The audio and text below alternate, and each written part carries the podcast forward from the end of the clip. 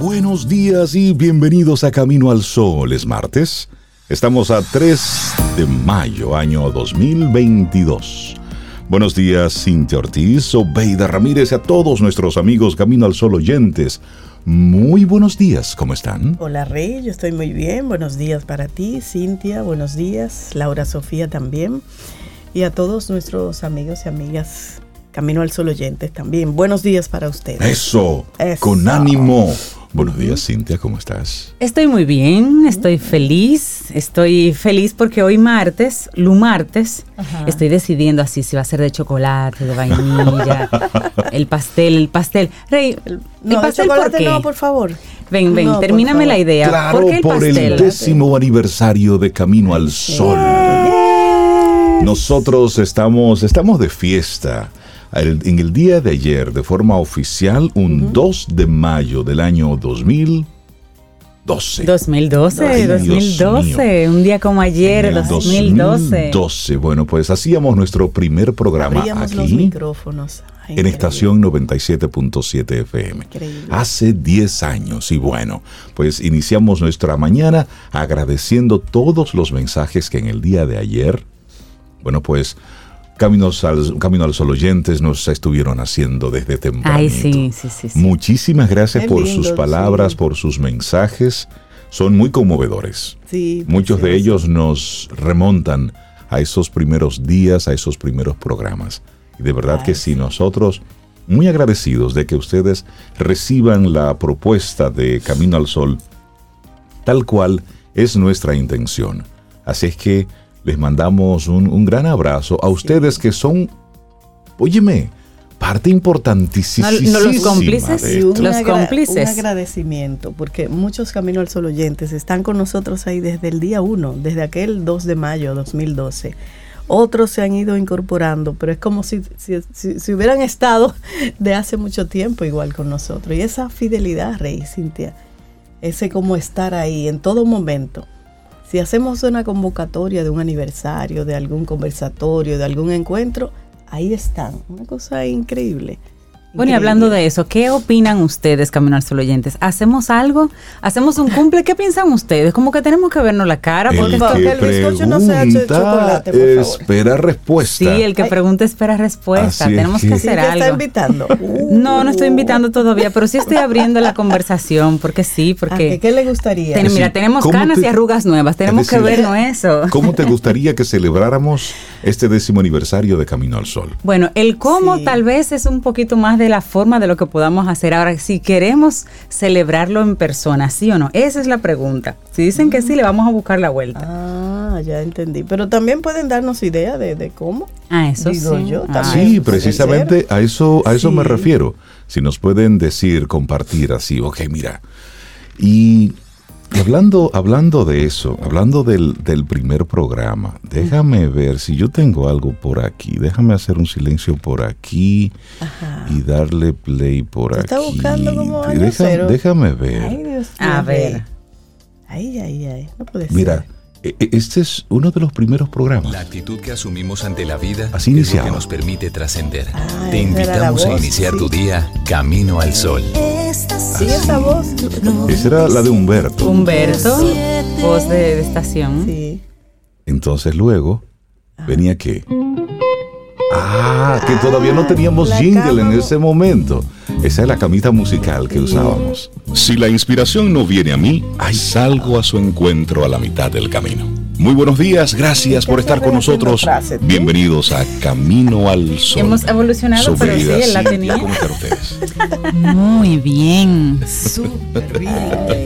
Mira, yo, no le veo. amanecer hermoso, Oye, mira. con una rica taza de café. Ah, el ¿Quién café siempre. bien? ¿Quién siempre. no Oye, el café bien? desde el día No, no, uno. Una taza. Tú trajiste un tanque de café. Ustedes y el café. Bueno, hoy estamos a, hoy es jueves, ya que rápido va la semana. Estamos a 3 de mayo. Un día fue que un el día se- como hoy. Sí, Hoy día es como 3 de mayo. un día eso, como gracias a Dios porque nos permitió Tu arrancar voz no ha cambiado. Rey. Ah, sí. Porque hoy tenemos la oportunidad de comenzar de nuevo. Porque hoy. Sí, pero mira, eso fue en nuestro programa de hace 10 años. Oye, 10 años. Oye, nos los hayamos propuesto o no, pero está en nosotros la actitud que, que asumimos. Así es que muy buenos días y qué bueno que, que nos acompañan y que van a formar y que están formando parte de esta gran comunidad de gente que entiende que un, mejor país es posible. Eso decíamos hace 10 años. Hoy es seguimos. jueves, un día que está precioso. Oye, Cintia, ahí. Jueves. Muchas cosas interesantes Wow. pasaron en la historia en el día de hoy, pero los amigos eh, oyentes yo creo que quisieran comenzar el día Todavía con una no se musiquita. llamaban. Camino Sello insignia. ¿Y cuál fue el, el primer tema que puso Sobe? Ah, Sí, todavía no, todavía la Anoche estaba yo pensando, déjame ver. información. Pon ahí. Deja ver. Tú, tú estás hablando de lo que todavía están en su casa, pero eh, nuestra ciudad se levanta bien temprano. Sí, a esta hora hay y se levanta papás. bien temprano, inclusive hasta para los políticos. Ya tenemos informaciones de que Ya están despiertos. sí, en la cabeza del puente Duarte, un, car- un caravaneo temprano. Ya hay bandereo. Oye, eh, estamos en época de campaña y De cosas de eso. campaña. Wow. Sí, Sí, deja ver. 2012, claro. Mira, esto fue lo primero que tú colocaste hoy. Eso. O casi lo primero. ¿Y qué es eso? Ah, ah, ah. Oh, Hit the Road Jack. Eso. Sí. Ah, pero la voy a poner ahorita. Así, así sonaba nuestro programa hace, hace Jack. 10 años. Ay, ay, Así es que ay. nosotros mandarle un gran abrazo a todos aquellos que conectaron con nosotros desde aquel momento, que siguen conectados ahora. Y por supuesto, esto es un compromiso renovado, un compromiso en el que nosotros asumimos simplemente conectar tempranito en la mañana para ofrecer un contenido que pudiera servirte en tu día a día. Esa fue la propuesta hace unos 10 años. Se mantiene firme hasta ahora, se mantiene coherente. Y nosotros en ese mismo ánimo agradecer a todos los colaboradores de Camino al Sol, que de manera, bueno, desinteresada, pero muy comprometida con todo esto, cada día están ahí. Y lo asumen con, con esa alegría y lo, lo asumen con esa entrega y esa responsabilidad, porque miren, cuando falta un colaborador, se mandan comunicaciones, nos piden disculpas de tres mil formas, cual si fuera un trabajo fijo, cuestionado. No, no, no, no, óyeme. Y, y cuando faltan, dicen, me, hici- me hicieron falta. Cuando faltan realmente es causa de, de fuerza mayor. Claro. Y agradecer mucho a, a los Camino al Sol oyentes que nos adoptaron a nosotros tres y también adoptaron a todos nuestros eh, nuestros colaboradores que claro. tienen su propia micro mi- micro microgrupo, microcomunidad, claro, a través de ellos con los temas que les son comunes. Así que gracias por ese cariño así repartido. Eso simplemente demuestra que cuando mucha gente se une para hacer algo, algo en lo que cree, sobre todo, eso crece, el poder del enfoque, eso crece. Y agradecer también a, a Camino al Sol oyentes que en, en, en términos jocosos digo que nos dan nuestros boches. Anoche yo escuchaba algunos audios de esos que nos envían a través de WhatsApp Ajá. y encontré uno de una Camino al Sol oyente diciendo, no recuerdo que yo no estoy de acuerdo con, era como una canción o algo que y yo, "Oh, pero yo no estoy de acuerdo con eso, ¿no? ¿Y qué es Así fue eso? un, un oyente que en un supermercado me dijo, el programa de ustedes me encantan, excepto cuando ponen a Fito Páez. Y dije yo, pero, pero Fito es chévere. No, eso no se puede considerar un artista. Entonces me dio toda una cátedra Ay, de, de por qué él no... Fit- con- no Acabó Fito con y, Fito y entonces yo decía, mi querido, de verdad, es que Fito es chévere. Eh, para el gusto, a algunos nos gusta Sí. Fito, a otros no les gusta Pero hoy estamos celebrando nuestros 10 años y si hablamos en términos de lo que significa cada año, hay todo un listado. Y antes de ello Ajá. quisiera agradecer a una persona muy especial Sí. que estoy mirando así de frente y que estuvo con nosotros desde el día uno, don Tomás, Así es. que hacía los controles en, en la estación 97.7. Lo estoy mirando en una caricatura eh, también, De donde hecho, también está don Rey, que Claro. estuvo también con nosotros desde el día uno. Desde el día uno, durante los primeros tres, cuatro años. Sí, y, sí, y don. Tomás fue nuestro primer Camino al Sol oyente. Sí. Nuestra primera figura a conquistar fue don Tomás. sí, así es. Cierto. Porque Así él con es. algo de escepticismo decía, ¿un programa de qué? De, de cultura, de meses no van a educación. durar ustedes. de- un programa educativo en la mañana. mm. En este país. En este país no, ustedes no pasan de tres meses ustedes. Y así con ese ánimo arrancamos nosotros. Con ese, con ese golpe temprano en la mañana. Ustedes no pasan de tres Desde el meses. primer día. Nosotros, Ese fue el tablazo. Tomás, denos una oportunidad. Y después Denos, era el que más gozaba. denos el chance. Sí. Y, tú, y tú mencionabas a, a papá, Sí, a Don Rey. Rey. Y mucha gente conectó con Camino al Sol por primera Sí. vez, precisamente por el segmento que teníamos con papá, que era a las siete y media, donde nosotros ahora tenemos el segmento de la reflexión. Sí, así bueno, es. pues él hacía su reflexión precisamente en ese momento. Y eran muchos los padres, los docentes que conectaban a esa hora precisamente para Para escucharle. para escuchar. Y todas las intervenciones de papá, todas las intervenciones de Don Rey, como lo conocen la mayoría, todas prácticamente están disponibles en nuestra página web, en un segmentito que, que lo tenemos ahí con muchísimo cariño. Y mientras esté Camino al Sol, ese segmento siempre estará Así ahí presente y pendiente, que fue las cosas que aprendimos con Don Rey. Así y se llama Recordando a Don Rey. Salud, Sobe, que tenga una mujer grande, fuerte, con energía, dinamismo. Pues ese segmentito está ahí, Recordando a Don Rey, en la página web nuestra, caminoalsol.do, para que, para que vuelvas, para que conectes, para que lo reescuches. Mucha gente dice, ¿por qué no lo ponen de nuevo en la radio? Es que un contenido que como él lo adaptaba al día específico, pues pudiera sonar atemporal en el día de hoy si lo colocamos al aire. Por eso hemos decidido ponerlo todos ahí de forma íntegra para que tú los escuches. Está seleccionado, clasificado por comunicación, educación, familia, vida. Y ahí, Rey, y hay un gran reconocimiento a Laura Sofía. Así es que es que nuestra nuevecita, productora. nuevecita, se encargó y, y se apropió de todos esos audios de Don Rey y fue quien lo- los pulió y los clasificó y los puso ahí disponible. Así es. Y ella es fan de Don Rey. No lo conoció físicamente porque ella no, no estaba con nosotros, pero el gran trabajo que hace Laurita día a día para nosotros aquí en Camino al Sol, Laura, Vital, muy gracias, importante. vital. Gracias, No, y- gracias, y- y gracias. ese- productora. Y ese reconocimiento que le hace Sobe, yo lo extiendo, Sí. porque hay un antes y un después en Camino al Claro. Sol con la inclusión de, de Laura en el equipo. Así Su es. trabajo como productora es una mujer joven y ella inició con nosotros como pasante, Sí, sí. pero ha demostrado ser una gran profesional. Sí. Y le auguramos muchos éxitos en su carrera, porque ella está apenas dando los primeros pasos, pero con Sí. nosotros ella ha mostrado de qué está hecha. Así Así es que. Laura Sofía, nuestro agradecimiento y reconocimiento público por el trabajo de producción que haces con el programa cada día y luego con el mantenimiento de toda Sí. la parte digital. Sí, porque el Camino al Sol termina a las 9, pero Laura Sofía sigue Lo trabajando en. Camino al Entonces, Sol. Claro, poniendo todo disponible, web, coordinando. Las redes sociales, Sí, sí, todo sí, eso es Y posible ella por está llorando, debe estar llorando en Sí, este momento con todo lo que estamos diciendo, pero un gran abrazo para ti, Laura, de corazón. Te queremos y te valoramos mucho. Así es. Y bueno, Y yo feliz con estar con ustedes dos. Estos 10 Ah, años, sí. dice Sobeida, que ya no sienten que han pasado. Digo, Sobe, Ah, sí, es verdad. es que no tal vez nos gusta lo que 10 años. hacemos, Sí. nos gusta la compañía Sí. y eso tal vez eso facilita mucho el proceso. Y lo hemos dicho, nosotros somos los primeros que nos disfrutamos Que nos- Camino al. Sol cada día. Así es. Después estamos aquí tomándonos un café, conversando, nos olvidamos, bueno, no tanto de los micrófonos, cámara, y es, es como es, eh, para mí es una de las maravillas del día, Camino al Sol, yo se lo he dicho, ahora lo hago público, porque es como venir a reencontrarme con ustedes cada vez. Reinaldo y yo nos conocemos que hace unos tantos años. sí, tú y yo nos conocemos de hace unos 26, 27 Exacto. años. No, en un momento nos habíamos desconectado totalmente. Como Siempre pasa con la vida. Hablábamos de hacer un programa y un día, no sé, el universo, no- ni recuerdo cómo, nos reunió de nuevo. Pero ya ahí Reinaldo tenía una idea más acabada. Y entonces hablamos entre café. Por aquí.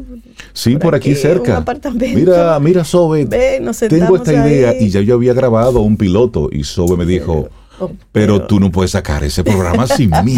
Y ahí fue que arrancó toda, toda esta nueva etapa. Cuidado. A Cintia la conocí mucho después y se unió al programa y es como el trío perfecto, Así es. yo pienso. sí. Bueno, pues mandarle así entonces en este décimo aniversario un abrazo a toda alma que hace posible que salga al aire camino al sol. Y ahí mandarle un gran abrazo a Edward Santana, el Uy, director de estación 97.7, porque desde el primer momento eh, nos dio ese espaldarazo. Sí. Y, y recuerdo que me dijo un día, Rey, pero ¿por qué tú no vuelves a, a la radio? Yo estaba metido de cabeza en, en, En noticias. en noticias y demás. Pero Rey, vuelve a la radio. Y yo, bueno, pues te voy a preparar un proyecto. Y cuando, desde que él lo vio, me dijo, sí, Ese. eso, eso se parece a ti. Eso se parece a ti y me gusta para que lo hagamos en estación. Sí, pero yo me acuerdo de esos momentos cuando comenzamos. ¿Tú te acuerdas? Bueno, tú debes acordarte. Reinaldo hacía noticias hasta entrada la noche, tarde, Sí. a veces madrugada, 12, esperando que dieran el último wow, ¿verdad? Sí. Sí, Y de- luego a las 7 en punto saludando fresquecito en Camino al Sol. Tú duraste unos años así, reí, eso.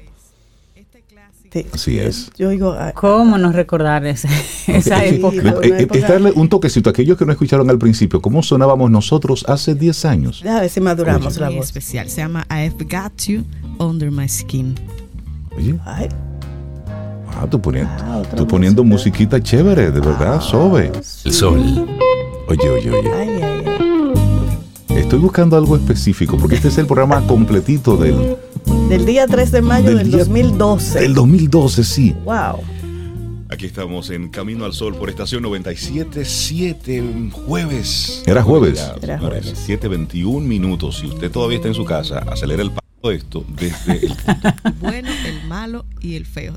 sobre, sobre este tema. Estoy buscando. Y, y además que están aprendiendo el idioma. Están aprendiendo el Están idioma. aprendiendo a hablar eh, eh, el inglés. Están haciendo la tarea. dirigen. ¿Quiénes la dirigen? Porque el proyecto pedagógico de un Ese es centro Ese Don Rey. Rey. Vamos a hacer lo siguiente. Nos vamos a las noticias. Entonces, cuando llegue el momento nuestro de la reflexión, vamos a ver si podemos colocar, A colocar su ese reflexión de, de ese, día. de ese día. Perfecto. Sí. claro, buen plan. Arrancamos nuestro programa Vamos. Camino al Sol. Es martes, es bueno, es martes. Estamos a 3 de mayo, año 2022. Nosotros estamos iniciando el mes aniversario de Camino al Sol. Estamos cumpliendo 10 años. Y sí, tenemos que decírnoslo, tenemos que decirlo para, primero, que, que- que sirva para nosotros darnos ese abrazo. Para creernos. Porque es una madrugada día tras día Sí. durante 10 años de forma 10 años. ininterrumpida. Así es. Y eso es importante. Y por el otro lado, es bueno también hacer un alto en el camino y ver un poquitito el camino recorrido. No para verlo con añoranza ni con nostalgia, sino para ver lo que se ha hecho y sobre todo lo que se puede seguir haciendo, lo que podemos hacer. Así es que arrancamos nuestro programa Camino al Sol.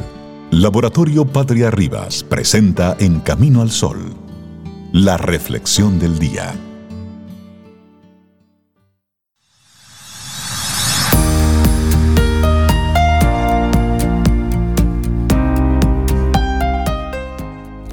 Cualquier oportunidad que tenga para asegurarme de mejorar, necesito aprovecharla. Baker Mayfield. Bueno, seguimos avanzando en este Camino al Sol. Nuestra reflexión para esta mañana es remontarnos un poquitito a- al pasado, hace 10 años. Nosotros en este segmentito teníamos una conversación con papá, con Don Rey. Entonces, ¿les parece si, si escuchamos en este momentito sobre lo que hace 10 años estábamos hablando en este momento? Exactamente un día como hoy. Exactamente un 3 día como hoy. Ahí está. Hay unos propósitos. Déjenme quitar esto aquí. ¿Quiénes son los gestores que propugnan este proyecto edu- pedagógico educativo para lograr realmente lo que dices? O sea, una escuela que marque al muchacho para la vida. Eso es lo que hace el proyecto pedagógico. Cada escuela marca, pero cada escuela va a marcar partiendo de ese proyecto que tiene. Y por eso los padres, al elegir una escuela, deben ver previamente cuál es ese proyecto en el cual yo voy a, a- a inscribir, a poner a mi hijo, sabiendo yo como padre lo que yo quiero lograr con mi hijo o lo que yo pretendo lograr con mi hijo.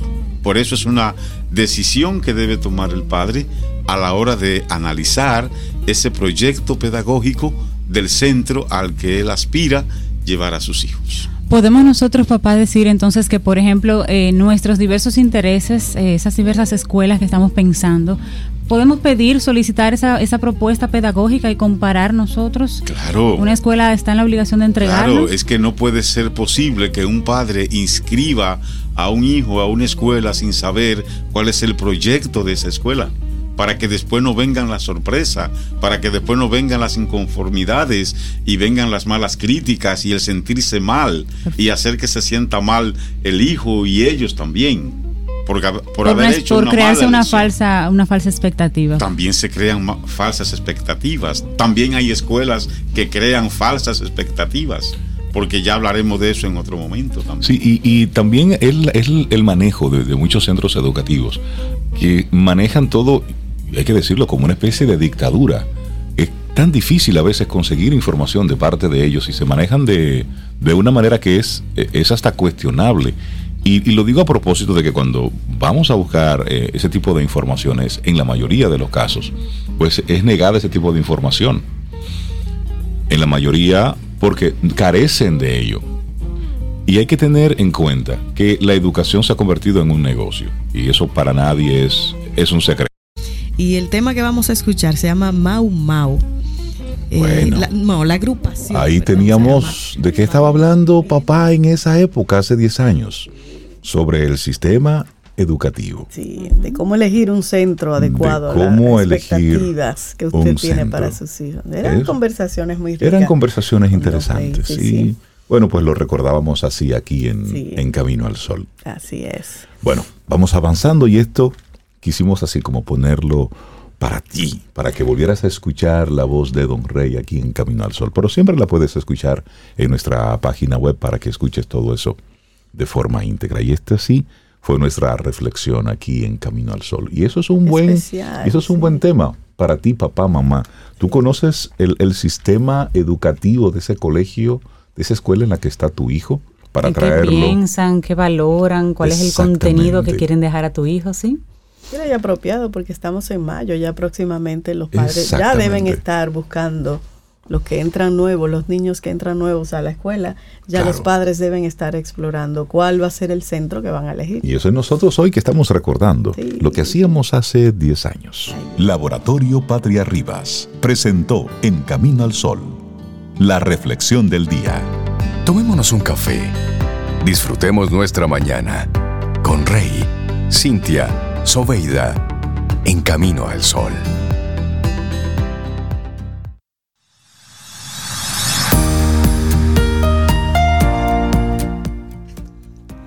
Es muy importante pensar con optimismo. Tienes que pensar para ti mismo, voy a mejorar cada día. Ty Simpkins. Bueno, y uno de esos colaboradores que nuestros amigos Camino al Sol oyentes esperan es la psicóloga clínica terapeuta de familia, pareja y sexual, Jessica Valdés, que siempre que llega, bueno, pues viene acompañada de un mega tema. Sí. Jessica, buenos días, ¿cómo estás? Bienvenida a Camino al Sol. Muchas gracias, muy bien. Antes que todo, felicitarlos por su aniversario, que sean muchos años más entrando a los hogares dominicanos para aportar y hacernos crecer como personas. Muchísimas gracias, Gracias, a ti, Jessica. gracias por ser parte de todo esto, de verdad que sí. que sí. Gracias, Gracias, Jessica. Jessica. Bueno, y hoy vamos a hablar sobre la autocompasión. Vamos a hablarnos con cariño, Jessica.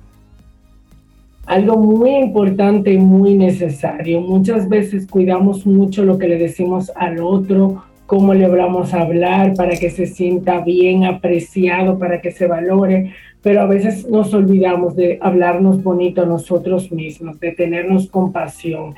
Autocompasión consiste en yo tener un diálogo conmigo compasivo, bonito, lleno de calidez que a pesar de las debilidades que yo tenga como persona, de los fracasos que yo tenga, de todo lo que yo haga, yo pueda saber que yo tengo derecho a equivocarme, que yo pueda valorar en mí las cosas que yo hago, es decir, hablarme con respeto, con generosidad, con gratitud ante las cosas que yo tengo, que yo recibo. Entonces a veces le hablamos al otro de una manera tan bonita cuando ha fracasado, según- que no creo en los fracasos, pero cuando las cosas no han salido como queremos, le hablamos tan bonito a aquella persona que está triste y se siente en el piso y le decimos, vamos, que tú puedes. Y sin embargo, nosotros con un látigo de una autocrítica muy fuerte. Entonces, muchas veces no, no nos damos cuenta que estamos pidiéndole al otro que me dé el cariño que yo tengo que darme muchas veces primero, de que tenemos que aprender a ver todo lo valioso que somos y eso es un ejercicio diario de mirarse al espejo. Y hoy traje pequeños ejemplos de cuando la gente puede no estarse hablando bonito y de cómo puede hacerlo también. Lo primero es que cuando uno se levanta por la mañana, es bonito mirarse al espejo y decir qué bueno que estoy vida, qué bueno que tengo un trabajo, qué bueno que tengo cosas que hacer. No está mal mirarse al espejo y decir qué bien me veo hoy, o mira, ayer tenía tal cosa, pero hoy estoy mejor. A veces uno tiene una espinilla, nosotros las mujeres que nos sale, o nos vemos tal cosa y decir, wow, no estoy, vamos a suponer si estamos a dieta y el pantalón no queda como queremos, pero queda mejor que la semana pasada. Ah, tú ves, estamos en el camino, estoy puesto en esto. Ese tipo de comentarios tiene que ver mucho con autocompasión. Igualmente, aprender a darnos permisos. No sé si les ha pasado, han escuchado personas que a veces están muy cansadas y quieren quedarse viendo un Netflix o quieren quedarse dando vuelta en la casa haciendo nada y dicen, yo debería, yo estoy aquí perdiendo tiempo, yo no debería tener esto, ¿por qué no siento en un diálogo compasivo? Me he dado una buena fajada esta semana, merezco un rato de descanso, merezco un rato para mí. Eso es hablarse positivo y bonito. Hablarse bonito es inclusive cuando tú le has hablado mal a alguien y tú le has ofendido tú poder decir, sí, te hablé mal, no me manejé de la mejor manera, pero eso no me hace una mala persona. Porque entonces nos pasamos el día castigando. Tú ves, por eso forma mía, por todo lo que me pasa. Y no, tú te puedes equivocar. Y como eso hay un sinnúmero de ejemplos que puedo citar de cómo quizás tenemos que mirar nuestro discurso. No sé si ustedes se identifican, si Totalmente. Claro. Jessica, y tengo una curiosidad. Eh, ¿por qué la mayoría tenemos esa tendencia a agarrar un látigo con nosotros mismos? ¿De dónde sale eso? Eso sale, Sobeida, muy buena pregunta, de que no nos educaron en amor propio, no nos educaron a valorarnos, no nos educaron a sacar tiempo para nosotros. Entonces, todo lo que sea ponerme en primer lugar, todo lo que sea cuidarme, es como que eso genera culpa porque nos han criado para cuidar del otro, para velar por otro, para satisfacer al otro. Entonces todo lo que a ti te genera placer es como, ay, cuidado, si no un pecado, yo, tú eres un egoísta cuando haces eso. ¿Perdón? que es un pecado casi, eres egoísta cuando haces eso. Exactamente, y esa es una palabra que tenemos que sacar de nuestro vocabulario. Muchas veces cuando la gente está teniendo amor propio, tú dices, ay, lo siento, yo tengo que ser egoísta. Y yo le digo, pero es eso no es egoísmo. Egoísmo es, cuando tú le estás quitando a otro amor propio y dándome a mí para poderte dar más cosas de calidad a ti. Es aprender a perdonarte, es decir, sí, me equivoco, lo hice mal, pero estoy aquí. ¿Tú sabes lo hermoso que es? Cuando nosotros los seres humanos nos atrevemos a hacer cosas que nos llenan de miedo y uno poder decirse a uno mismo una palmadita y decir, wow, qué valiente fui, me atreví donde jefe y tener esa conversación que tenía meses, que no importa cómo la conversación salga, tú sientes un orgullo de ti, o sea, frases como me siento orgulloso de mí, me quiero, soy valiente, apuesto a mí. Todo eso tiene que hablar con autocompasión. Entonces la vida te sonríe, la vida se llena de optimismo y tú tienes inclusive hasta más misericordia con el otro porque puedes entenderte mejor. Jessica, y mm, te escucho y me pareciera que de cierta forma ese pensamiento está también atado como a una generación. La generación de que usted no habla, usted no opina, usted no. Entonces esa generación está criando a otra generación que es todo lo contrario, nadie te pisa, nadie puede contigo. Tú eres el mejor. La generación merecedora. La generación merecedora. ¿Cómo manejarnos para que mamá, papá con un tema de autoestima no estén criando a la otra persona que entonces tiene tanta autoestima que es un monstruo? ¿Cómo llegamos a ese punto de en ese punto de equilibrio de que yo quiero que esta persona no pase lo que yo pasé por esas carencias y faltas en la personalidad, pero tampoco construir una persona que nadie pueda con ella. Totalmente, Cintia. Y yo creo que el truco está en que la autoestima tiene mucho que ver en saberme relacionar con el otro, en validar al otro, en saber que yo necesito al otro y yo no puedo solo.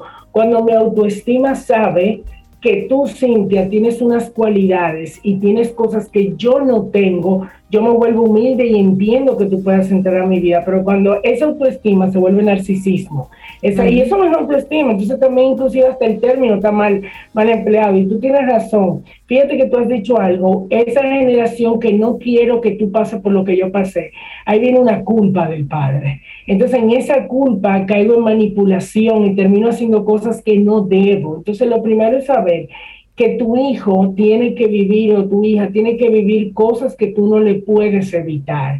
Y va a haber otras por las que él tiene que luchar, que a veces nosotros los hijos lo queremos callar cuando uno tiene que darse cuenta que el que no tiene la valentía para hablar es uno, no es que yo esté mal por hablar. Entonces uno tiene ese filtro de poder decir, ahora hay que cuidar la forma, porque yo siempre digo una frase, tú tienes derecho a ser quien te dé la gana de ser sin que ese ser le haga daño al otro.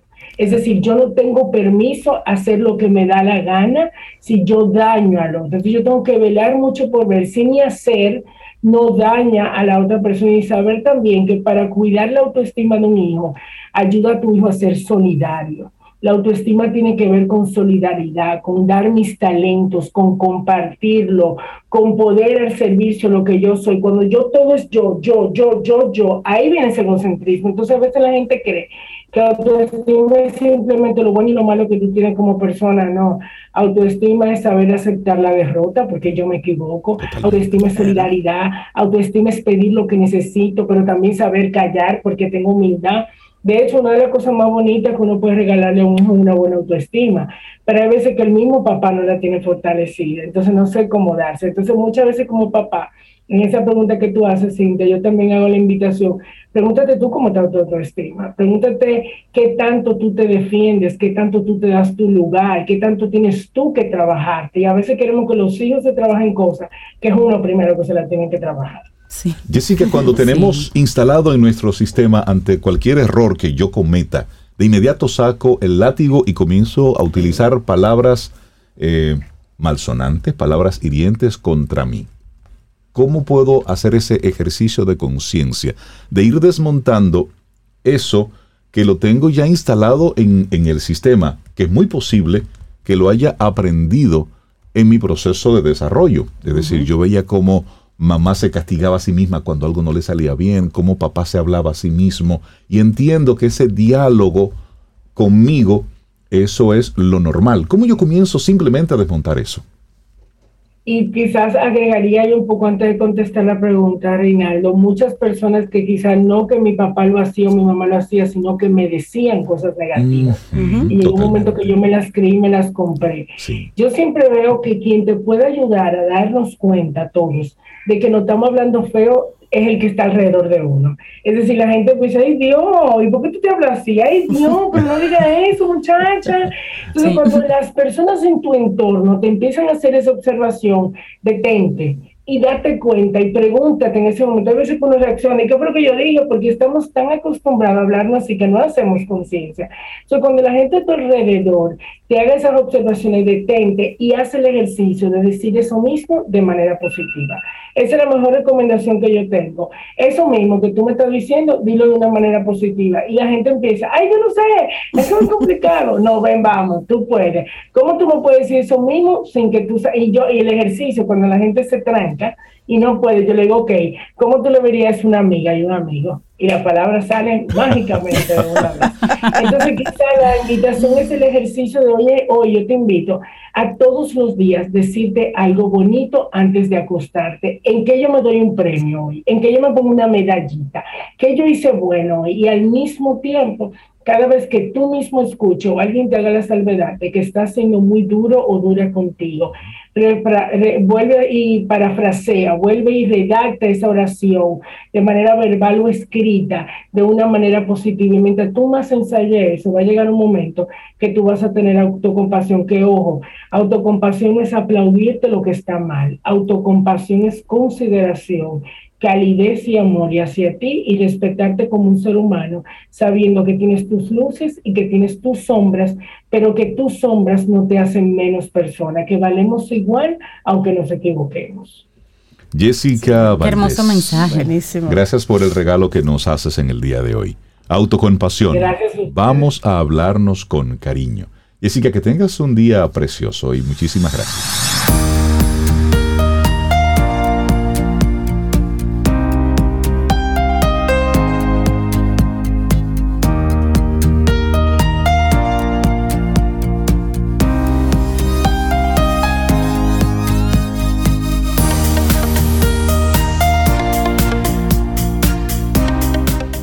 Nuestra siguiente frase, Joyce Mayer, una frase maravillosa de mucho empoderamiento que dice, cada vez que salimos valientemente para hacer cambios, corremos el riesgo de fallar, pero es la única forma de mejorar.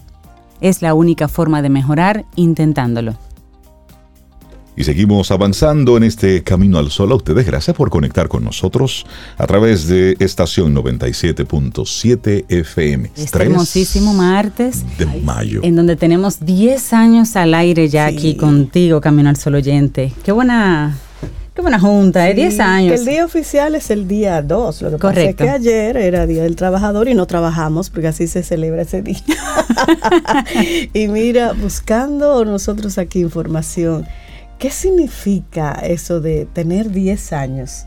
Cumplir 10 años. Mira, Cintia, en, por ejemplo en las bodas, cuando una persona ya tiene 10 años de casado o en unión, lo que sea, se le llama que es el, eh, la boda de aluminio. Yo no sabía eso. Boda de aluminio, cuando usted tiene 10 años emparejado con alguien y lo celebra. Me gusta, 10 años de aluminio. Bueno, esto es una boda un poco diferente, pero sí, sí, sí, sí. Tú sabes que también el número 10 tiene muchas lecturas en numerología, si quisiéramos buscar así como que qué significaría el número 10 para nosotros. Y por ejemplo, es un, es un momento bisagra el número 10 la energía del 10 nos propone regresar a las raíces, según los expertos y las personas que, siguen el tema de numerología, potenciar lo que se aprende, volver a las raíces, volver a crear con el foco puesto en los demás. Tenemos la ayuda del sol, que es regente del 1. ¿Sabías eso? La regente del 1 es el sol. Yo sé que eso es un número mágico porque tiene el 1 y tiene el 0. Tiene yo no sé de numerología, pero he escuchado algo de, de ese poder que tú dices que tiene ese, Simboliza fuerza, Sobe. Todas las características reúne, según la numerología, este número 10 eh, del 1, pero a un nivel superior, como tú decías, representa la acción, simboliza el inicio, nos impulsa a volver a, empezar. Un número poderoso, el 10.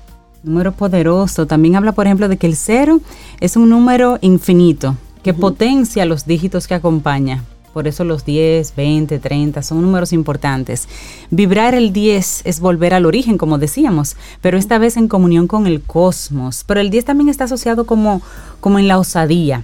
El ejercicio que nos propone el 10 es confiar en lo que hacemos, olvidarnos de todo aquello que nos condiciona.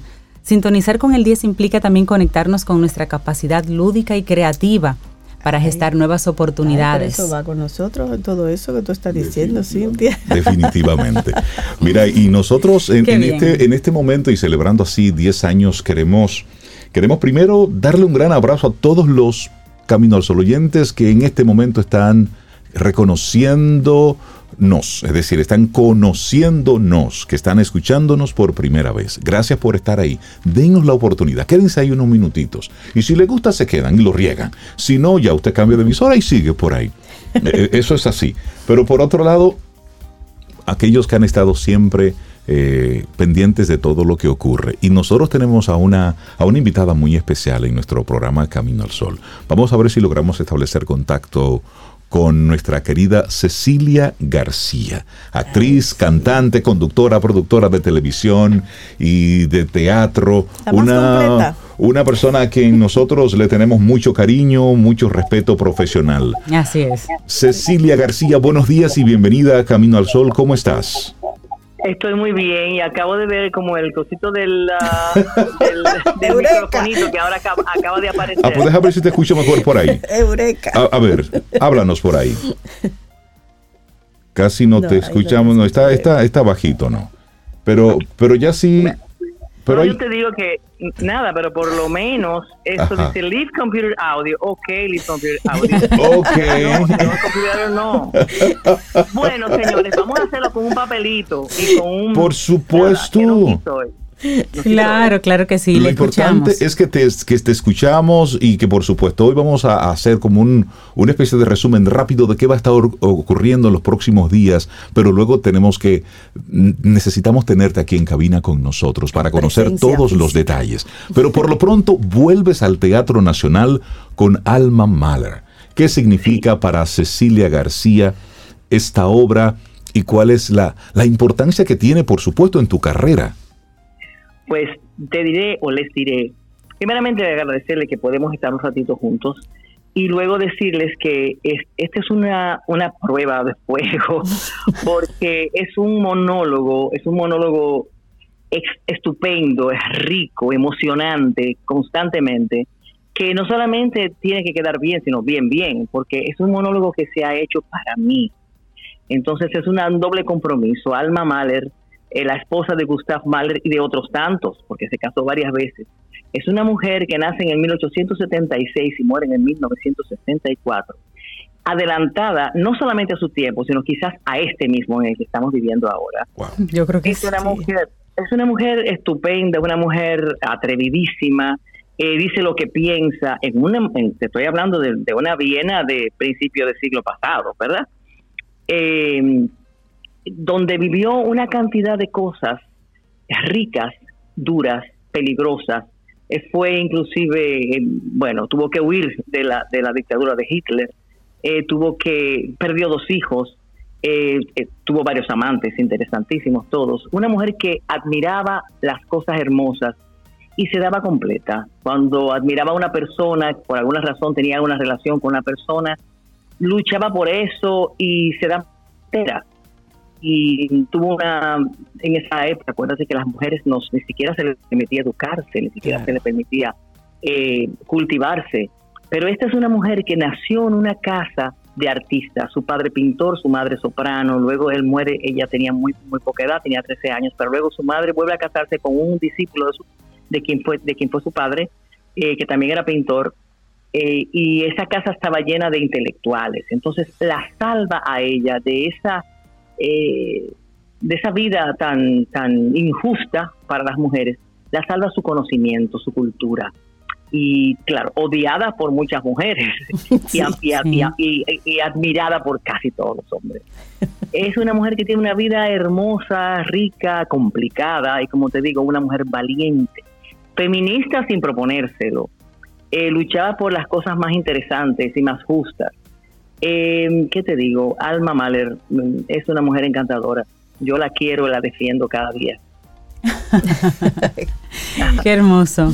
¿Y qué se siente, Cecilia, volver a, por ya, ya, has tenido en estos días varias apariciones en el teatro, llegas con una, digamos, con un, una, ¿cómo decimos aquí? Con un regalo cuando tú, cuando tú eh, eh, Estás envuelta, sí, exactamente. y ah, luego ahora vienes envuelta como, como Alma Mahler. ¿Qué tiempo te tomó a ti eh, integrar eh, esa historia de Alma Mahler en tu ser? Porque para interpretarla y un monólogo requiere, tú eres todo ahí en el escenario, tú eres alma en el escenario. ¿Cómo conectas con, esa historia? Eh, ¿cómo, ¿Cómo llegas a, al intrínculis de lo que es el alma, de alma, valga la redundancia, para poder interpretarla con, con, de esa manera? ¿Estudiaste? Eh, ¿Cómo te haces del material para que alma sea Cecilia y Cecilia sea alma?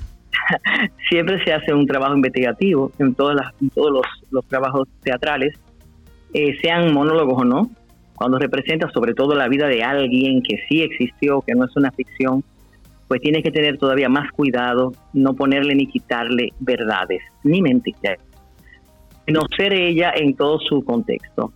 Em, te soy honesta, o le soy honesta, eh, cuando me dijo eh, Herbert Morote hace dos años antes de la pandemia que estaba terminando un monólogo que era, que era para mí y que se trataba de Alma Mahler, solamente mis conocimientos hasta el momento de Alma Mahler era la esposa de Gustav Mahler, el famoso músico. Eh, y comencé a investigar una serie de cosas y ahí fue, bueno, que es lo que casi siempre se hace, ¿no? El trabajo de investigación es importante. Eh, situarte en la época, eh, conocerla, ver cómo se peinaba, cómo caminaba, cómo, buscar fotografías fílmicas, todo ese tipo de cosas porque hay una gestualidad, hay un lenguaje no verbal, que tiene que ser siempre transmitido. Y es, es, el, eso es lo que se hace casi siempre en, todo, en todos los, los trabajos de teatro, para teatro. Ahora bien, el hecho de, de, ser alma y de, y de estar en mí, no solamente tiene que estar en mí en ese escenario, tiene que estar en mí constantemente, 24-7. Por eso yo eh, siempre que termino un trabajo así, le pido perdón a toda la gente alrededor de mí, porque, porque es sencillamente muy comprometido y a veces uno se pone y se exalta mucho. Y eh, su forma de, de, ella conducirse y de, y de pensar y de, y de ser tiene que estar constantemente en uno, porque si no, no sale. Si no, es sencillamente tener una buena memoria y salir detrás de un escenario, detrás de, una, de, un, de un decorado. Y no, tienes que llegar del lugar donde ya llegaba y tienes que asumirlo todo y sentirlo porque de otra manera no se puede proyectar lo que, la, lo que te tengo que proyectarle a los demás. Es riquísimo, pero es un reto realmente, es una siempre es un compromiso, siempre hay que quedar bien, no importa si el, el primero, el tercero, el último de las cosas que hagas, la, la participación sea pequeña o sea grande, tiene que quedar siempre bien. Y eso da eh, mucha ansiedad, pero también mucho gozo, porque uno es eh, con esto, siempre yo siempre digo lo mismo, es la última que hago, es la última que voy a hacer, te lo juro con mi madre que va a ser la última, pero ya la gente se ríe cuando así, como usted está diciendo, haciendo, eh. sí, sí, sí, pero porque es lo que uno ha escogido como profesión y es lo que realmente llena y, uno se siente muy, muy realizado. El artista nunca termina. Y de una personalidad tan, tan fuerte, tan definida de Alma Mahler, ¿qué fue lo más difícil que te resultó integrar de su personalidad? Mira, mm, uno está integrando cosas en todos los momentos. Yo no te voy a decir que yo he terminado con Alma Mahler todavía. Tengo que comenzar con cambiar una voz, poner una voz más quizás más, más honda, más profunda. Eh, era una mujer ya de cierta edad. Sí claro, yo no voy a estar fea, porque yo, me, yo no voy a estar fea ni voy a estar vieja. aunque, quieras, no, es posible.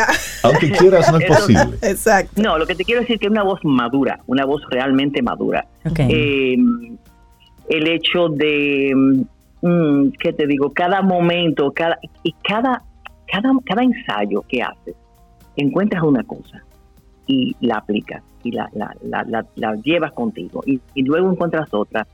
Y, dejar una cosa por otra te hace después eh, capaz de hacer un, todo que ni tú cuenta te das de lo que tienes. Me dice la gente que me puede ver desde fuera, hoy sí quedó bien, perfecto, me encantó tal cosa, y yo me doy cuenta me ¿Qué, fue Porque ya uno realmente lo asume y lo, lo, toma para, para uno difícil es todo, fácil, ahí no hay nada fácil, no, no hay nada fácil. Difícil es todo, pero lo, más importante es ser ella, es lo más importante, poder ser Alma Mahler, porque como te decía, o les decía, fue una persona que existió, y eso es muy cuidadoso, muy cuidadoso, no ponerle ni quitarle cosas y nada, pero que, es muy retante. Totalmente. Cecilia, Alma Mahler, la novia del viento, ¿eres tú sola en escena o te acompañan algunas otras personas? Bien, Alma Mahler hace una, le hacen una entrevista, por ejemplo.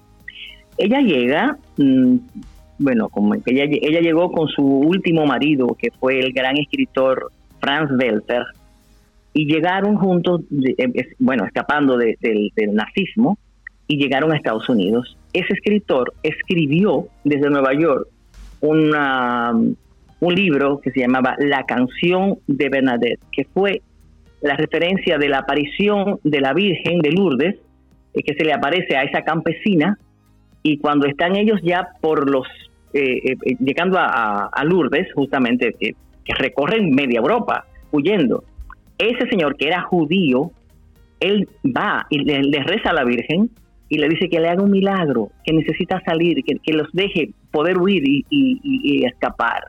Que si eso sucede, él le promete que va a escribir un libro con relación a esa aparición que se le hace a Bernadette, una campesina. Y lo cumple cuando llegue a Estados Unidos y es un bestseller. Y ese bestseller lo toma Hollywood para hacer esa película, la canción de Bernadette. Y por eso está ella en Hollywood, luego que se muere su último marido, que ella ya se quiere ir para Nueva York porque no le gusta estar en Hollywood. Y ese, ese periodista que le va a hacer esa última entrevista. Entrevista que no existió, que es una fábula, es una, es una, una creación del autor, de Herbert Morote. ¿Qué es lo interesante de esa entrevista? Que pensamos que quizás esa fue la entrevista que, que quiso tener Alma Mahler y no pudo quizás tener. Entonces es una defensa de ella, diciendo lo que fue bueno, qué fue malo, qué fue mentira y qué fue verdad. Y entonces hay ese periodista que ella lo deja entrar a su casa para que la entreviste por una petición que le hace Thomas Mann, que es su gran amigo, y entonces ella le concede esa entrevista. Y en esa entrevista es que se dice todo lo de su vida. Ese es un, un actor que se llama Mario Arturo, que hace el papel de ese, de ese periodista y va a hacer la entrevista. Y no te puedo decir más nada porque hay sorpresas. claro, claro, claro. Y esas sorpresas hay que descubrirlas ahí. Con ese personaje, con ese, con ese actor, sí. Bueno, y ahí entonces es extender la, la, invitación. Será a partir del próximo 19 de mayo en la Sala Ravelo del Teatro, Nacional. La Sala Ravelo tiene... de Carlos Espinal, perdóname, la dirección es de Carlos Espinal y quien hace la banda sonora es el maestro Dante Cucurulo. Excelente, eso es plato fuerte. Claro que sí, claro. Eso es plato fuerte. Y la Sala Ravelo da, da esa intimidad. Cecilia, ¿qué, ¿qué significa para ti estar ahí en, el, en, el, en la Sala Ravelo? Mira, la sala Ramelo, para que tú sepas, la primera vez que yo hice algo de teatro fue un monólogo, pero tú sabes que la ignorancia es atrevida, ¿verdad? Porque yo no sabía nada. y, quisieron que yo hiciera un monólogo, comenzando yo, teniendo poco, poco, bueno, ninguna experiencia de teatro, hice justamente un monólogo, que fue el último instante de Franklin Domínguez, y lo hice en esa sala y lo disfruté muchísimo porque no sabía realmente a lo que me estaba metiendo. Eso me dio como un compromiso tan grande que dejé el teatro para siempre, hasta que después de muchos años, porque me asusté después, muchos años, entonces volví a la sala Ravelo a hacer parecido a Sebastián, y luego volví a la sala Ravelo a hacer masterclass, la vida de, de, María Calas, y volví a la sala Ravelo a hacer una obra también de este mismo autor, Herbert Morote, que se llamó Olivia y Eugenio, esa, la madre de un niño down, que ya, bueno, el problema ese que hubo, y finalmente fue la maravillosa. Y ahora vuelvo a la sala Rabel a ser esta novia del viento, Alma Mahler. Alma Mahler. Bueno, es pues, volver a un viejo hogar. Cecilia, desearte, desearte que, bueno, pues muchísimos éxitos. yo sé que la gente va a ir a acompañarte te lo decía ayer cuando conversábamos brevemente, la gente te quiere. Y cuando tú haces una apuesta en escena, pues la gente te apoya. Primero porque va convencido de que va a recibir algo de calidad. Hay un compromiso tuyo como artista por entregar lo mejor y eso se siente cuando tú estás como espectador. Y eso por un lado. Y por otro lado... los comentarios, Rey, de gente. Cecilia ya, me compró, yo voy para allá. Con lo que me cuenta, ya estoy enamorada. Y obviamente, pues sí. Es que es una, es una lección de vida. Eso que le pasó a Alma Males, quizás le puede pasar a muchísimas personas en el mundo y le han pasado a muchísimas mujeres en el mundo y le están pasando ahora a muchísimas mujeres en el mundo. Pero resulta que vamos a escoger esa esa, esa figura, esa figura para exponer todo lo importante. Eh, la gente se siente identificada con algunos de los pasajes siempre que tú ves una película, que tú vas a, una obra de teatro, tú dices ese pedacito me parece a mí, mira que se parece a mi tía, y siempre hay una cosa así. Entonces, en Alma Madre hay tanta riqueza que uno dice, pero ¿quién fue que escribió esto? Como que soy, a veces soy yo misma. a veces yo me oigo y digo, pero soy yo misma, a mí me pasó esto una vez. Y es, es hermoso y, la gente debería siempre tratar de ver cosas así que, le, que, se le quede para, para el resto de su vida, porque esas cosas se quedan siempre, son lecciones hermosas. No, y, Alma Mahler fue como muchas vidas en una. Sí. Ella vivió como muchas vidas muy intensa, una. mujer muy intensa, muy intensa, muy intensa. Y entonces esa obra, ese monólogo está lleno de esas emociones, o sea, hay una carga emocional constante. Y, y, la gente disfruta, se ríe, eh, también lo sufre, hay, hay una muchos colores en esa vida, muchos. Y así eh, estoy de arriba para abajo, de abajo para arriba. y, esta mañana, bueno, a las 4 de la mañana estaba despierta, ¿verdad? Porque hay mm, momentos en que te despiertas. Sí, claro. Y después se dañó la planta aquí, fue fantástico. Cecilia, no, quiero dejarte, no quiero dejarte ir sin, sin preguntarte qué significa que un, que un escritor, que un autor escriba algo pensado para ti. Cuando tú recibes esa información, ¿qué, ¿qué significa? ¿Qué emociones te embargan ahí? Mira, eso es difícil hasta de expresarlo, porque primeramente la sorpresa, la gratísima sorpresa. Después, el temor del compromiso, porque hay que quedar sumamente bien. O sea, estoy sumamente agradecida.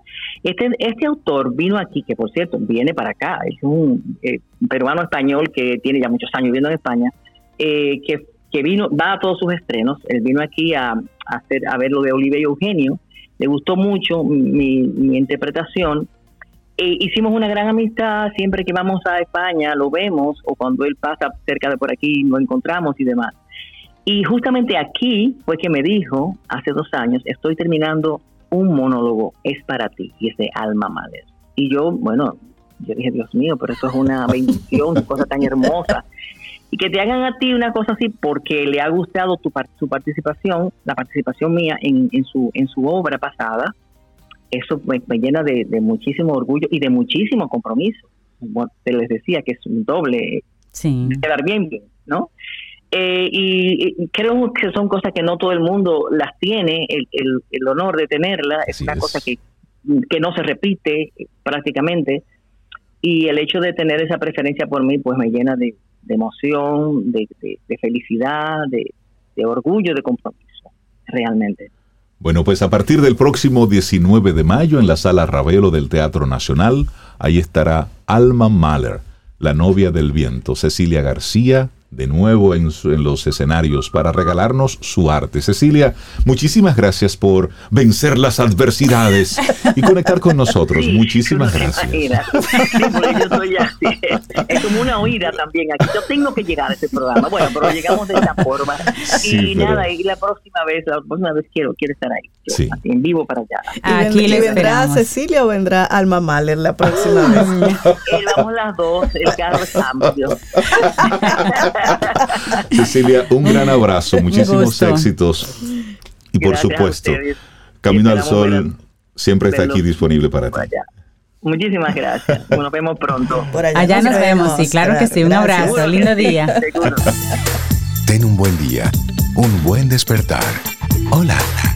Esto es Camino al Sol. Camino al Sol.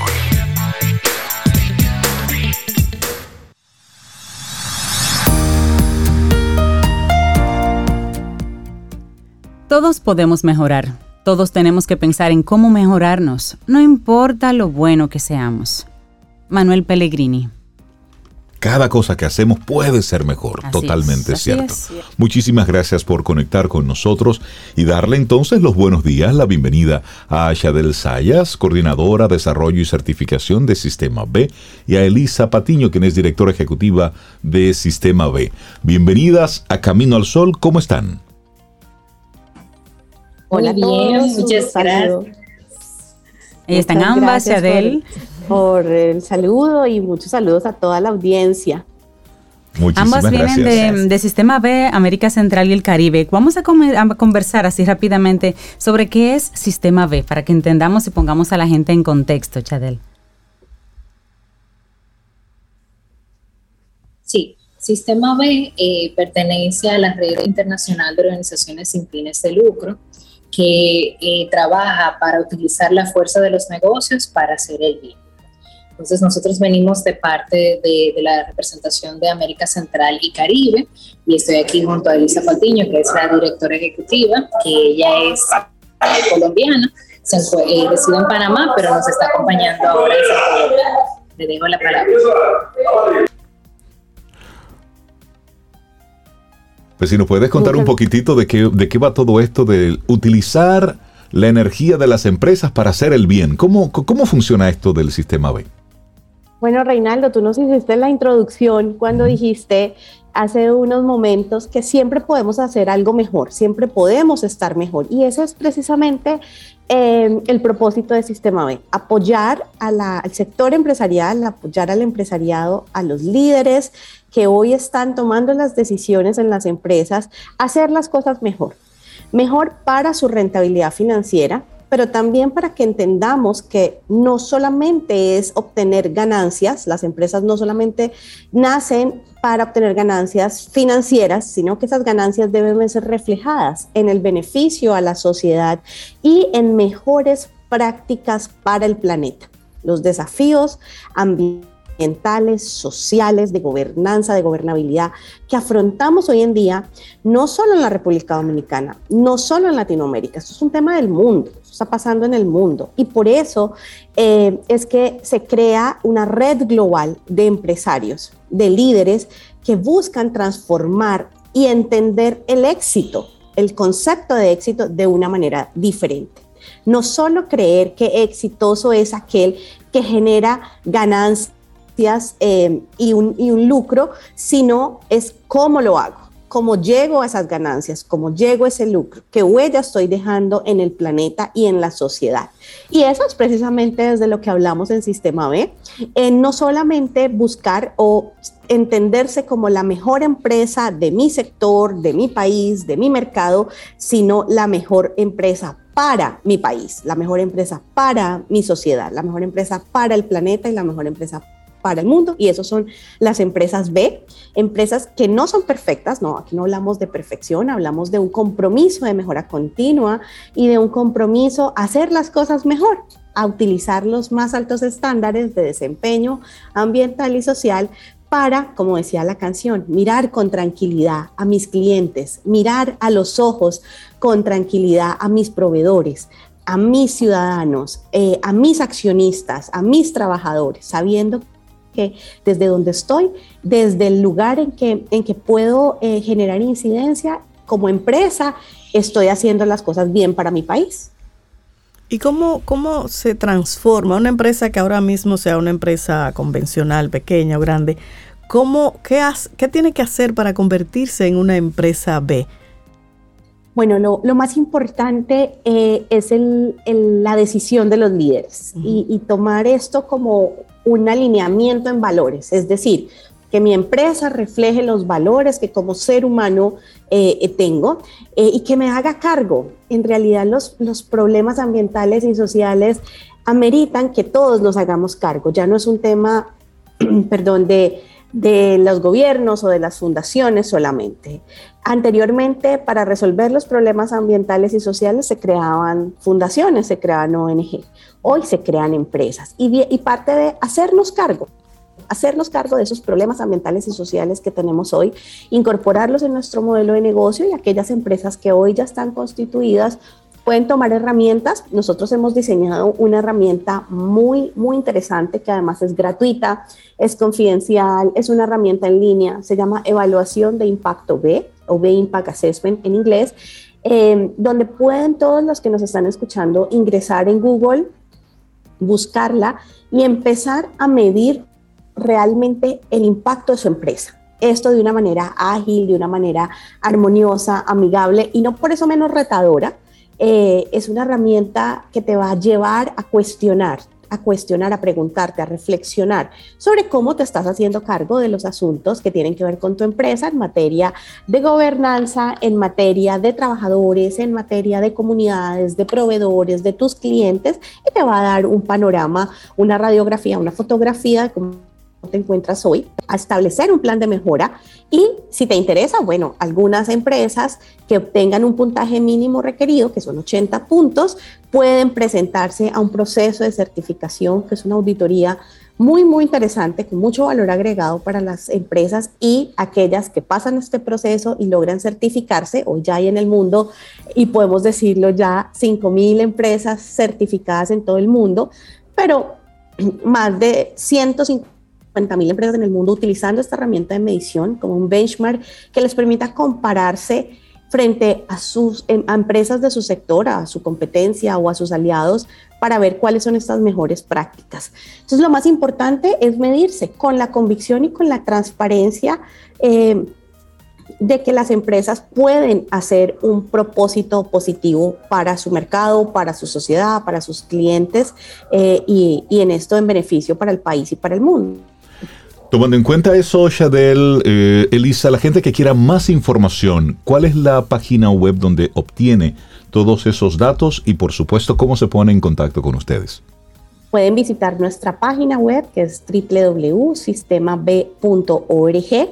Ahí pueden encontrar información del movimiento B, porque esto trasciende a las empresas. Aquí eh, tiene cabida todas las personas que quieran impulsar esta transformación de la economía desde los académicos académicos, formando a los líderes que en el mañana, en el, en el presente y en el, mañana están tomando las decisiones de las organizaciones eh, los estados impulsando política pública para reconocer las empresas que generen beneficio, interés colectivo, los comunicadores sociales divulgando a partir de estos espacios tan importantes que hay una nueva manera de hacer negocios, que hay un nuevo paradigma para hacer negocios. Eh, todas las personas que quieran conocer más de Sistema B pueden ah, eh, ir a nuestra página web, seguirnos también en nuestras redes sociales, arroba Sistema B, y pueden encontrar todo lo que desde el movimiento B estamos haciendo para impulsar y acelerar sobre todo esta transición a una economía más inclusiva, más regenerativa para la sociedad y para el planeta. Excelente. Darle las gracias tanto a Shadel Sayas, coordinadora de desarrollo y certificación de Sistema B, y a Elisa Patiño, directora ejecutiva de Sistema B. Muchísimas gracias por compartirnos esto del movimiento y nosotros seguiremos también investigando y conociendo un poco más. Claro que sí. Muchas gracias. Gracias, Sistema B. Gracias. Gracias a ustedes. Elisa. Buen día. Igual para ustedes. Ten un buen día, un buen despertar. Hola. Esto es Camino al Sol. Camino al Sol.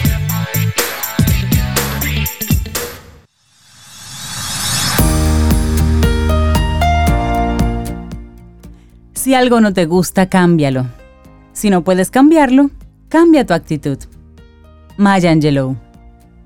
Seguimos avanzando en este Camino al Sol. Hoy es nuestro primer programa del mes de mayo. Entonces, ¿les parece si hacemos una retrospectiva de los días que se han estado celebrando? Por ejemplo, el día primero fue el Día Internacional de los Trabajadores, festividad del movimiento obrero mundial. Se recuerda y se les rinde un homenaje a los mártires de Chicago, que fue un grupo de sindicalistas ejecutados en 1886 en Estados Unidos por reclamar la jornada laboral de ocho horas. Eso que usted hoy disfruta de solo ocho horas de trabajo, en muchos casos, bueno, pues 1886 le costó la vida a hombres y mujeres ¿m? para que usted pueda estar trabajando de, cin- de, de, de 8 a 5, Ocho horas al día. 8 horas al día. Pasar de, pasar de esclavitud. A Exactamente. de esclavitud. Así Sí. es. así es.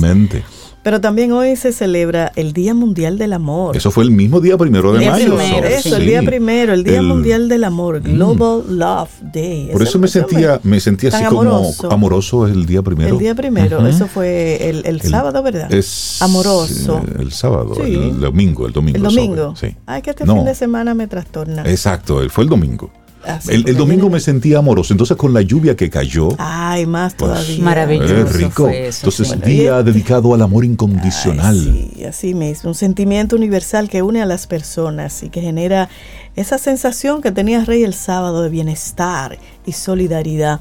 Una iniciativa impulsada por la organización Love Foundation y eso se viene celebrando desde el año 2004. Eso, eh, eso me gusta, más que San Valentín, me gusta más este Día Mundial del Amor. Sí, Está- bienestar y es solidaridad. como Porque más engloba amplio, todo, sí, es más exacto. amplio, es más incluyente, sí. Sí, es me más gusta a mí inclusivo. también. Bueno, también Día Mundial de la Risa, el primero de mayo, me encanta ese día. me gusta. Me Se sentía contento.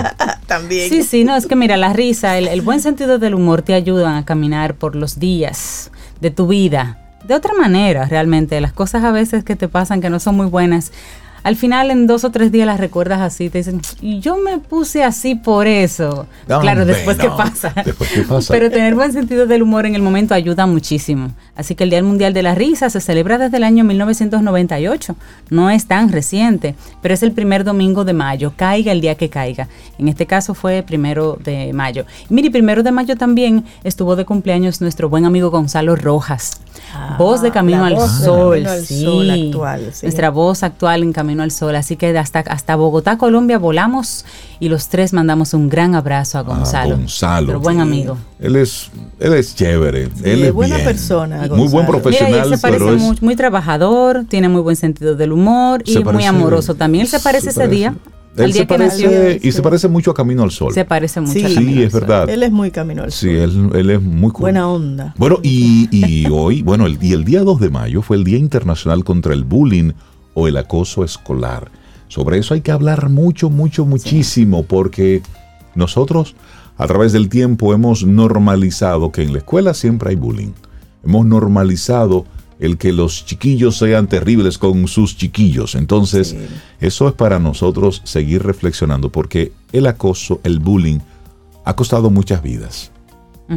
Y muchos traumas. Y muchos traumas. Entonces no es para uno saltarlo ni pasarlo por alto, es para hacer un alto ahí y hablar sobre el bullying. Tu papá, mamá, ¿sabes si tu hijo, si tu hija está sufriendo de bullying o, por el otro lado, es el acosador, es aquel que somete a, bullying a, otras personas? Porque todos son princesitas y príncipes.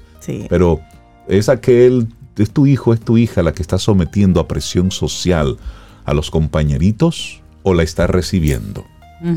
Eso es bueno hablarlo en casa, ¿eh? Eso es bueno. Y hoy 3 de mayo es el Día Mundial de la Libertad de Prensa, establecido por la UNESCO en 1993. Y esta fecha recuerda la instauración de la declaración del Windhoek sobre libertad de ejercicio del periodismo. Sí, cuánto han sufrido periodistas a nivel de Latinoamérica y el mundo por decir algo que molestó a alguien por no tener la línea que una mayoría o un Estado está, está procurando en un momento específico. Y realmente también ha costado muchas vidas. La libertad de prensa ha costado muchas vidas. Y esta, esta fecha brinda la oportunidad de evaluar la libertad de prensa a nivel mundial y de defender a los medios de comunicación de los ataques sobre su independencia. ¿eh? Y así como rendir homenaje a los periodistas que, como tú decías, Cintia, han perdido sus vidas en el desempeño de su, de su profesión. Y este Día Mundial de este año 2022 se va a reunir partes interesadas como responsables políticos, periodistas, representantes de medios de comunicación, activistas, eh, porque la UNESCO del 2 al 5 está convocando en Uruguay la conferencia mundial anual del Día Mundial de Periodismo de Prensa, de Libertad de Prensa en un formato híbrido. Eso va a ser en Punta del Este. ¿Y el lema cuál es? Periodismo bajo asedio digital. Y se van a debatir temas como el impacto de la era digital en la libertad de, de expresión, la seguridad de los periodistas, el acceso a la información y la privacidad. Eso desde ayer 2 hasta el 5 de mayo en Punta del Este, Uruguay, están hablando de, eso. Bueno, ya lo mencionábamos hace unos días, como personas no quieren aparecer en los medios digitales en una noticia negativa, pero sí es cierto. Aunque usted se ofenda, sí es cierto. La noticia es la, noticia. noticia. es la noticia y vive a pesar de, la persona. Exactamente. Así es. Y es para precisamente entender el papel de la prensa. Así es. De, ese, de ese llamado cuarto poder. Pero ahí hay una gran importancia de esos periodistas que asumen ese trabajo con responsabilidad, vigilantes ante los poderes fácticos que están ahí, siempre observando. ¿Cuántos casos en nuestro país se han destapado porque un periodista, porque una periodista puso, puso el ojo y luego puso la pluma? Porque se atrevió. Porque a veces los, lo hacen todo eso contando solamente con ellos mismos, porque no tienen un respaldo institucional. No, eres tú contra el sistema y eso requiere una gran valentía. Señores, llegamos al final de nuestro programa Camino al Sol por este martes. Mañana miércoles, si el universo sigue conspirando, si usted quiere, y si nosotros estamos aquí, tendremos un nuevo camino al sol. Él ha querido por 10 años. Así es. Bienvenido Hemos Mayo. estado aquí por 10 años. bueno, y nos fuimos con Silvio, que está también una canción que gusta mucho entre nuestros Camino al Sol oyentes y nosotros, por supuesto. Óleo de mujer con sombrero. Lindo día. Hasta mañana. Y esperamos que hayas disfrutado del contenido del día de hoy. Recuerda nuestras vías para mantenernos en contacto. Hola arroba caminoalsol.do. Visita nuestra web y amplía más de nuestro contenido. Caminoalsol.do. Hasta, una, próxima, edición. Y pásala bien.